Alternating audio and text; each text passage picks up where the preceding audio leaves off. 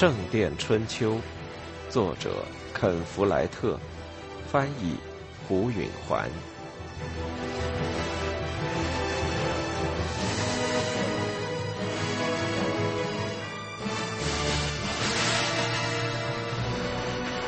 虽然菲利普已经在修道院中度过了二十二个春秋，但他一直在长寿的院长手下，因此他从来不知选举是怎么回事。在修道院生活中，这是一件独特的事，因为兄弟们在投票时不必服从，突然之间他们全都平等了。如果传说属实的话。从前，修士们本来是处处平等的。一群男人决定离开肉欲的世界，在旷野建起一座圣殿，以便他们在其中过敬奉上帝和自我克制的生活。他们占据一块荒地，清理树木，排掉积水，耕种土地，并共同建起教堂。那时候，他们确实如兄弟一般。院长如其本意所示，不过是平等者中的第一人。大家宣誓遵守圣本笃的戒律，而无需服从修道院的负责人。但如今，从那种原始的民主中遗留下来的，只剩下院长选举这一项了。有些修士对于自己的这一权利觉得不自在。他们想让人指点怎么选举，或者还建议由高级修士组成一个委员会来决定算了。另一些人却滥用这一特权，一时忘乎所以，或者还要求对他们的支持回报以好处，而大多数人则一心思虑着如何做出正确的抉择。那天下午在回廊里，菲利普和多数人谈了话。有的个别谈，有的集体谈。他对他们直言相告，说他想做这件工作，他觉得能比雷米吉乌斯做得出色，尽管他的年龄不大。他回答了他们的问题，大多是关于饮食的份额。每次谈话结束，他都要说：“如果我们大家都能认真思考。”虔诚的做出决定，上帝一定会祝福我们的选举结果的。这话说的很谨慎，但他是相信的。第二天早晨，当菲利普和米利乌斯吃着粗面包和小啤酒当早点，厨子们正在烧火时，那位私厨对他说：“我们正在取胜。”菲利普咬了一口又粗又黑的面包，喝了一口啤酒来泡软它。米利乌斯是个头脑敏锐、性格奔放的年轻人，是卡斯伯特的被保护人和菲利普的崇拜者。他有一头又黑又直的头发和一张五官端正的小脸盘。他和卡斯伯特一样，乐于用具体的方式为上帝服务，而耽误了大部分祈祷活动。菲利普对他的乐观估计表示怀疑。你是怎么得出这个结论的？他不相信的问。修道院里，卡斯伯特一边的所有人都支持你，总管、疗养所长、见习修士导师、我本人，因为我们都知道你是个出色的供应人。在目前的制度下，供应可是一个大问题。大多数普通修士愿意投你的票，也是出于同一原因。他们认为你会把修道院的财富监管得更好，那就保证了更舒适的生活和更好的食物。菲利普皱起眉头：“我可不愿意把谁引入歧途。我的首要工作是修复教堂和做好祈祷，那要放在食物之先的。”是这样，而且他们明白这一点。米利乌斯有点匆忙地说：“所以，客房长和另外两个人才仍要投雷米吉乌斯的票吗？他们喜欢制度松懈，生活宁静，剩下的支持他的人都是他的亲信，他们在他负责的时候享有特权。斯多巡查司库这号人，领唱人是斯多的朋友，但我认为他可以被争取到我们这边来，尤其是你答应指定一个图书管理人。菲利普点点头。领唱人负责音乐，他觉得他不应该在他的所有职责上再负责书籍。嗯，不管怎样。这是一个好主意，菲利普说：“我们需要一个图书管理人收藏我们的书籍。”米利乌斯从他的凳子上下来，开始磨一把厨刀。菲利普断定他精力过剩，两手老是闲不住。一共有四十四个修士有权投票，米利乌斯说：“本来有四十五个的。”当然，一个已经死了。我最好的估计是，十八票属于我们，十票属于雷米吉乌斯，剩下十六票还决定不下来。我们得有二十三票才过半数，也就是说，你还得争取五个游离的过来。照你这么说，这事似乎很简单。菲利普说：“我们还有多少时间？”说不准呢，兄弟们巴不得快点儿，但如果我们选得太早，主教也许会拒不认可我们的选择；如果我们拖得太久，他能命令我们快选，他也有权指定一个候选人。目前他甚至可能还没听说老副院长已经去世了。那么说，可能还得等上一段时间。是的。只要我们一有把握得到多数票，你就该回你的修道院去，等到一切结束之后再回来。菲利普被他这个建议搅糊涂了。为什么？亲密无间会导致轻视的。米利乌斯热情地挥着磨好的刀。如果我这话听着不够尊重，请你原谅。可你刚刚已经问了。这会儿你名声在外。你是个遥远而又圣洁的人物，特别是在我们这些年轻修士的心目中，更是如此了。你在那座小修道院创造了奇迹，改革之后就能够自给自足。你严格执行纪律，但你让你的修士们很满意。你是个天生领导者，但你可以像最年轻的见习修士一样低下头来接受斥责。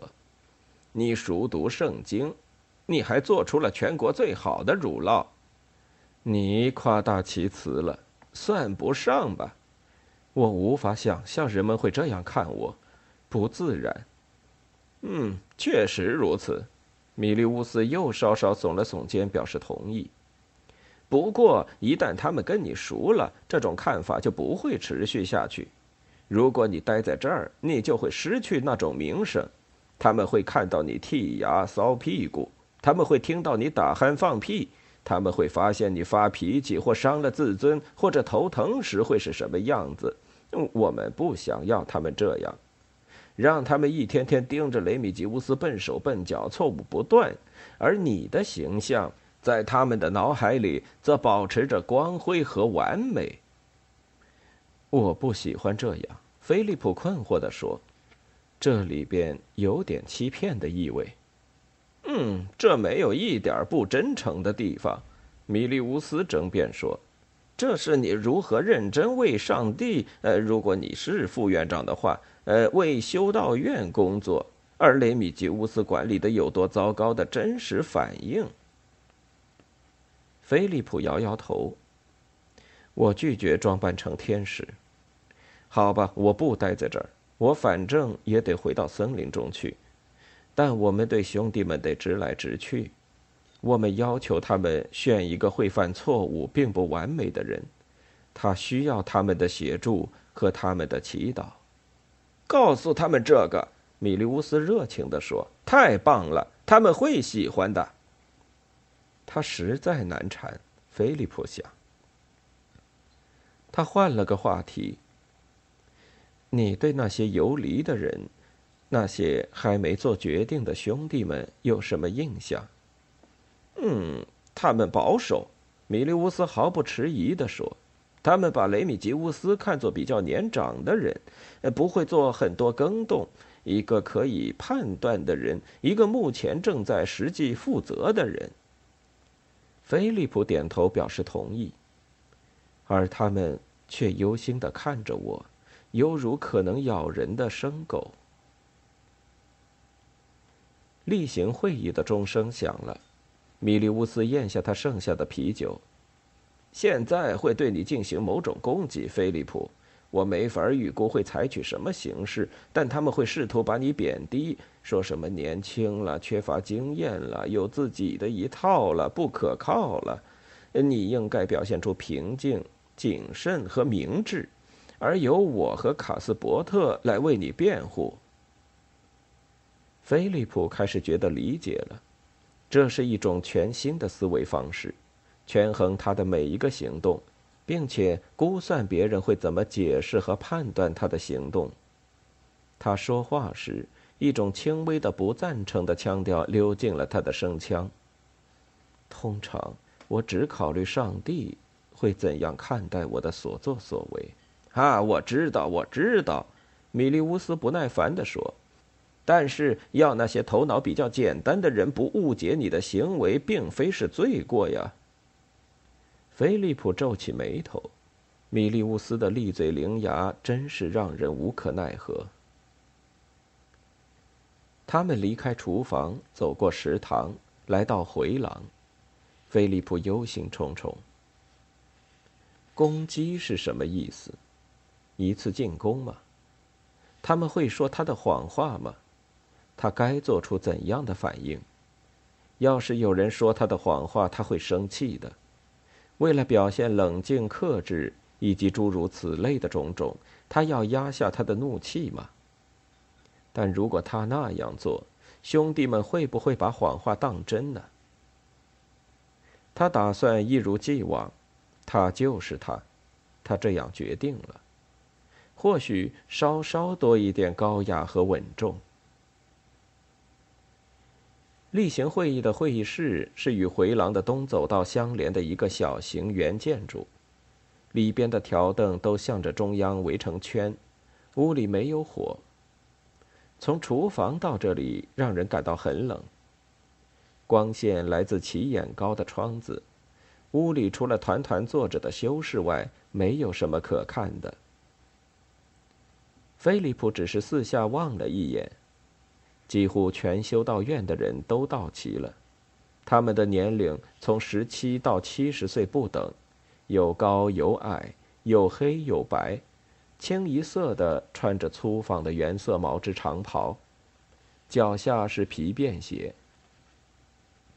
客房长坐在那里，他的圆肚皮和红鼻头暴露了他的恶习。菲利普想。如果他有过客人的话，他的恶习还是可以原谅的。还有那位总管，他曾强迫修士们在圣诞节和圣灵降临节更换衣袍和刮脸，同时还建议沐浴，但不强制。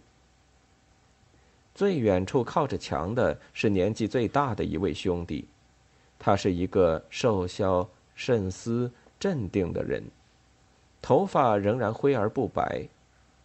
他虽很少开口，但说话很起作用。若不是他那么不喜欢抛头露面，可能早就当上副院长了。还有西蒙兄弟，目光诡秘，两手不安。他不时的忏悔不纯洁的罪行。米利乌斯悄悄的在菲利普耳边说：“简直像是他从忏悔而不是那罪行中得到了乐趣。”还有威廉·博威斯。规规矩矩的坐着。保罗兄弟已经不大瘸了，白头卡斯伯特一副沉着的样子，小个子约翰那个身材小巧的司库，以及巡查皮埃尔那个昨天不让菲利普吃午饭的信口开河的人。菲利普四下张望时，他意识到人们都在看他，他窘迫的垂下了眼睛。雷米吉乌斯由斯朵安德鲁陪着走进来，他们坐在小个子约翰和皮埃尔中间。菲利普想，看来他们并不打算装作不是一个团体。会议开始时，先读了一篇关于柱头修士西门的祷文，因为那天是那位圣徒的节日。他是一个大半生在柱头上度过的隐士，他的自我克制能力是无疑的。但菲利普始终暗中怀疑他这种行为的真正价值。人们蜂拥前来看他，但他们究竟在精神上提升了？还是来看一种怪诞的行为呢？祈祷之后，又诵读了圣本读书的一章。正是由于每日一章的诵读，这种例会和开这种例会的小建筑物才有了这个名字。雷米吉乌斯站起身来诵读。当他拿着书稍停时，菲利普盯着看他的侧影，第一次通过对手的眼睛来观察他。雷米吉乌斯的言谈举止有一种生动活泼的意味，使他具备一种能胜任一切的神气。这和他的真实性格是大相径庭的。缜密的观察就揭示了表象之下真面目的线索。他那双相当引人注目的蓝眼睛焦虑的飞快转个不停，他那样子柔弱的嘴巴在说话之前会迟疑的动上两三下。而他的两只手反复的攥紧又松开，其实全身并没有移动。从他对下属的那种傲慢、无礼和专横态度来看，他是个什么样的上司呀？菲利普想不出他为什么决定亲自来读那一章。过了一会儿，他才明白。谦卑的第一表现是立即服从，雷米吉乌斯读道。他事先挑了第五章，是关于服从的，以提醒大家他是上级，他们是下属。这是一种恫吓策略。雷米吉乌斯确实非常的狡猾。他们活着，并非遵照他们自己的意愿。他们服从的也并非他们自己的欲望和乐趣，而是要遵从另一个人的命令和指导。住在修道院中，他们的欲望则由院长来统辖。他读道：“毫无疑问，如此方能贯彻无主之真言。我来此并非出于我愿，而是出于派我来此的上帝的意志。”雷米吉乌斯以预期的方式拉开了战线。在这一场争夺中，他要代表既定的领袖。诵读之后就是讣告。今天当然全部都是为詹姆斯副院长祈祷。例会最活跃的部分安排在最后，讨论公务、忏悔错误和谴责不端行为。雷米吉乌斯做了开场白。昨天在重大弥撒期间发生了骚乱，菲利普几乎感到松了口气。现在他知道要怎么攻击他了。他不敢说他昨天的做法一定妥当，但他知道他为什么那么做，并随时准备为自己辩护。雷米吉乌斯接着说：“我本人没有在场。”我待在副院长的住所处理紧急公务，但斯朵已经告诉了我所发生的一切。他被白头卡斯伯特打断：“不要为这事责备你自己，雷米吉乌斯兄弟。”他用一种安慰的口吻说：“我们都清楚。”在原则上，修道院的公务是不得优先于重大弥撒的。但我们了解，我们敬爱的副院长的去世，意味着你得处理许多超越你正常权限的事情。我敢说，我们都同意这是不必补赎的。这只狡猾的老狐狸，菲利普想。不用说，雷米吉乌斯本来毫无忏悔过错的意图，然而卡斯伯特却宽恕了他，这就使得大家觉得确实承认有一个过错。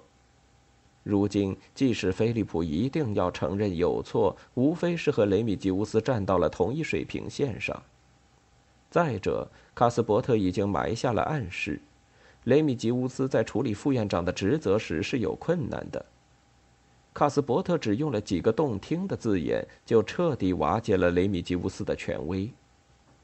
雷米吉乌斯面露愠怒，菲利普感到胜利的激动在喉头扣紧了。斯多安德鲁用责备的目光瞪了卡斯伯特一眼。我敢说，我们没有一个人会愿意批评我们尊敬的副院长助理。他说：“所说的骚乱是由菲利普兄弟造成的。他是从林中的圣约翰小修道院来拜访我们的。菲利普把年轻的威廉·博威斯从他的位子上拉出去，拖到南通道，对他加以惩戒。”而那段时间，我一直在主持弥撒。雷米吉乌斯的脸上扮出一副难过的谴责表情。我们可能都同意，菲利普本应等到祈祷结束再说的。菲利普观察着其他修士的表情，他们对刚才那番话既没有同意，也没有不同意。他们关注着进展的神情，如同看比赛的观众。他们的兴趣不在谁是谁非，而在谁胜谁负。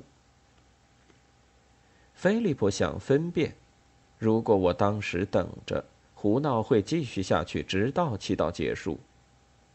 但他记起了米利乌斯的忠告，于是没有作声。这时，米利乌斯开始替他说话。我也错过了重大弥撒，这是我常有的不幸。因为重大弥撒刚好在饭前，因此安德鲁兄弟，你或许能告诉我，在菲利普兄弟采取行动之前发生了什么事情？是不是一切都按部就班、循规蹈矩呢？年轻人当中有些烦躁，那位斯铎气呼呼地说：“我想以后再跟他们说这件事的。”嗯，可以了解。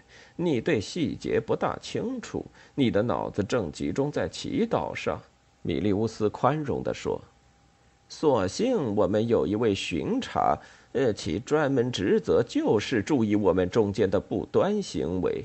告诉我们，皮埃尔兄弟，你看到了什么？”那位巡查敌对地说：“就是斯朵已经告诉你的。”米利乌斯说。嗯，看来那我们只好问菲利普兄弟本人有关的详情了。米利乌斯实在是机灵，菲利普想，他已经表明，无论思铎还是巡查都没有看见祈祷期间年轻修士的所作所为。不过，菲利普虽然佩服米利乌斯的辩论技巧，他可不情愿玩这套把戏。选择副院长并不是智力竞赛。而是一个求索上帝意志的问题。他迟疑了。米利乌斯用眼色示意他：“现在你的机会到了。”但菲利普有一股牛脾气，当有人试图把他推进一个道德上可疑的处境时，这一点表现得最为明显。他直视着米利乌斯的眼睛说：“就像我的兄弟们所描述的。”米利乌斯的脸拉长了，他难以置信地瞪着菲利普。他张开了嘴，但看得出他不知说什么才好。菲利普因为让他下不了台感到很内疚。他想，我事后再向他解释吧，除非他太生气了。雷米吉乌斯刚要强制控告，这时另外一个声音说：“我要忏悔。”大家都看过去。原来是威廉·博威斯，那个带头的肇事者。他满脸羞惭的站起来。我，我向见习修士导师弹泥丸，而且还哈哈大笑。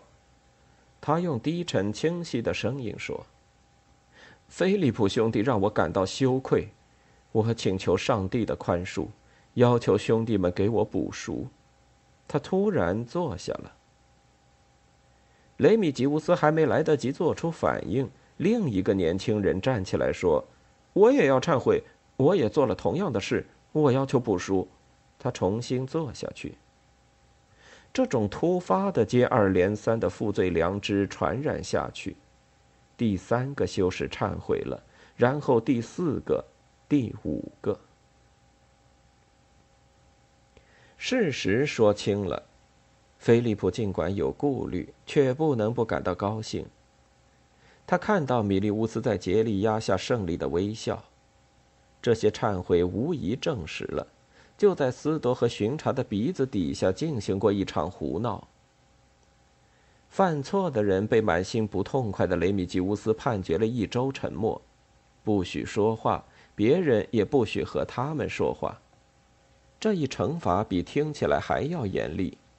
菲利普小时候曾经受过这种惩罚，哪怕只有一天，那种隔离也极其压抑，而为时一周，完全就是活受罪。但雷米吉乌斯只不过因为自己输了一筹而发泄他的愤怒，他们既已忏悔，他别无选择，只能惩罚他们。虽说这样做是以他承认菲利普是对的为前提，他对菲利普的攻击已经大错特错。菲利普彻底胜利了。尽管有一种罪恶感的刺痛，菲利普仍然喜欢这一时刻。卡斯伯特又讲话了：“还有一件骚乱，我们得讨论。这次发生在回廊上，就在重大弥撒刚刚结束之后。”菲利普真不晓得下一步到底会有什么事。安德鲁兄弟遇上了菲利普兄弟，责备他行为不端。他当然这么做了。菲利普在想，谁都知道这一点。卡斯伯特接着说：“现在我们全都清楚，这种指责的时间和地点应该在此时此地，在例会时间。而我们的先辈这样规定是有很好的理由的。”火气经过一夜就消下去了，不痛快的事可以到第二天上午，在一种平静和温和的气氛中再讨论。大家还可以用集体的智慧过问这个问题。然而，我十分遗憾地说，安德鲁却藐视这一规定，在回廊里摆开了架势，打扰了所有的人，说了过激的话。把这种不正当的举止放过去，对那些因行为不端而受到惩罚的年轻兄弟们是不公正的。太不留情面了，不过实在高明。菲利普高兴地想。菲利普在祈祷时把威廉揪出屋是否正确，实际上始终没有讨论。每次刚要提出这个问题，就给转移到追究提问人的举止上去。说来本该如此，因为安德鲁对菲利普的指控是不可信的。卡斯伯特和米利乌斯这时已经让雷米吉乌斯和他的两个主要同盟安德鲁和皮埃尔出乖露丑了。安德鲁平时就红红的脸，气得发紫，而雷米吉乌斯的样子简直就是惊慌失措。菲利普很痛快，他们活该如此。但现在他担心对他们的羞辱有过分的危险。让下级弟兄谈论他们上级的惩罚是不适当的，他说：“让副院长助理私下去处理这件事吧。”他四下打量，看到修士们赞成他的宽宏大量，于是他意识到，虽然并非有意，他又赢得了一分。看来一切都结束了。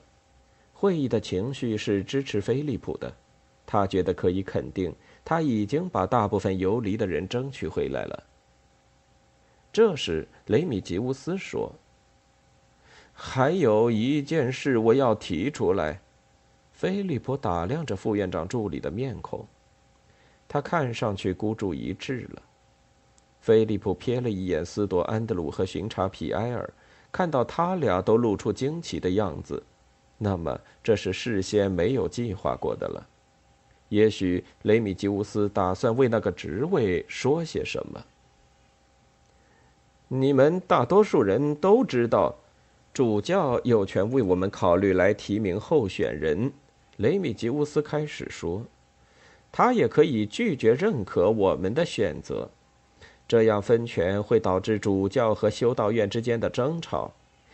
有些年长的兄弟就亲身经历过。”终归，主教不能强制我们接受他的候选人，而我们也不能坚持我们的。在发生这种冲突的地方，那就得靠谈判来决定。在这种情况下，其最终结果在很大程度上取决于兄弟们的决心和一致，特别是他们的一致。菲利普对此有一种不妙的预感。雷米吉乌斯已经压下去了他的怒火，又变得平静和高贵。菲利普仍然不知道会出现什么情况，但他的胜利感化作乌有。我今天提及这一切的原因是，两个重要的消息已经引起我的注意。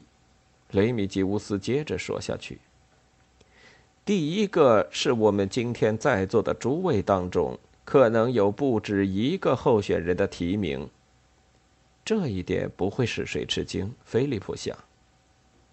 第二个是，主教也将提名一个候选人。有很长一段停顿，这对双方都是坏消息。有人说：“你知道主教想要谁吗？”我知道，雷米吉乌斯说。菲利普立刻感到这人一定是在撒谎。主教的选择是纽伯里的奥斯伯特兄弟。有一两个修士叹了一口气，他们全都吓坏了。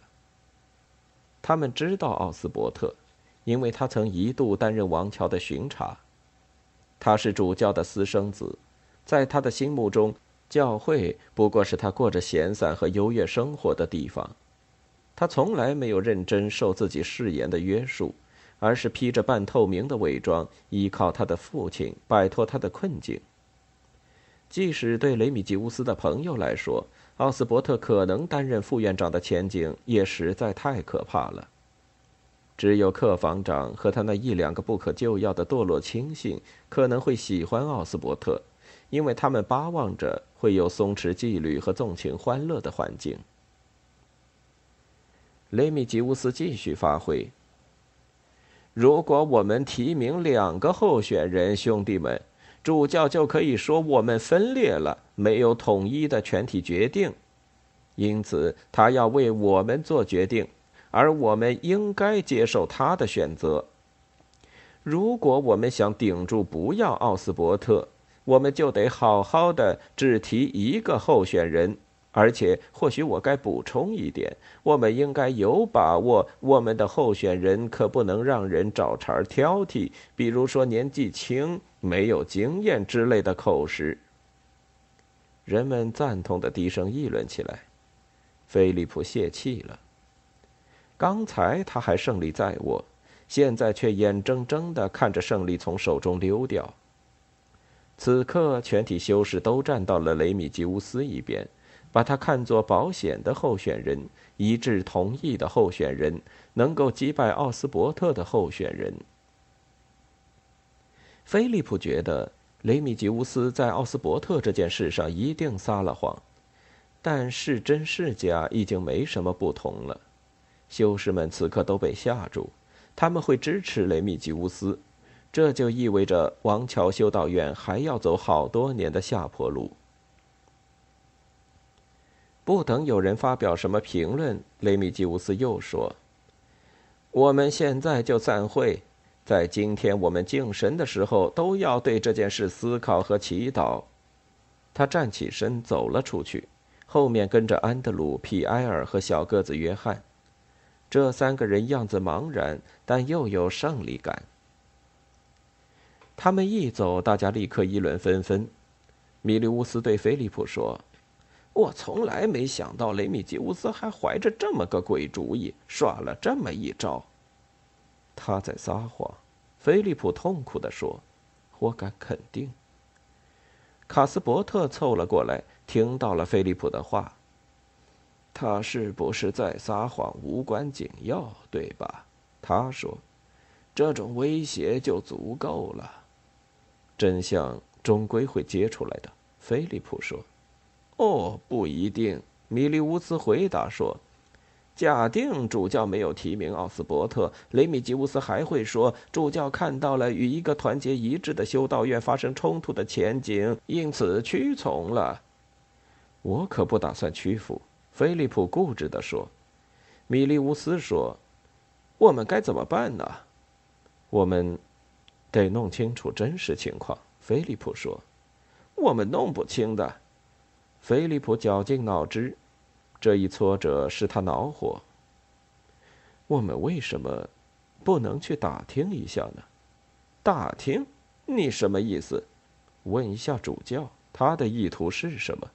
怎么问？我们可以派一个信使到主教的宫殿中去，行不行？菲利普把自己的想法说了出来。他看着卡斯伯特。卡斯伯特动着脑筋。不错。我经常派出信使，我可以派一个到主教那儿去。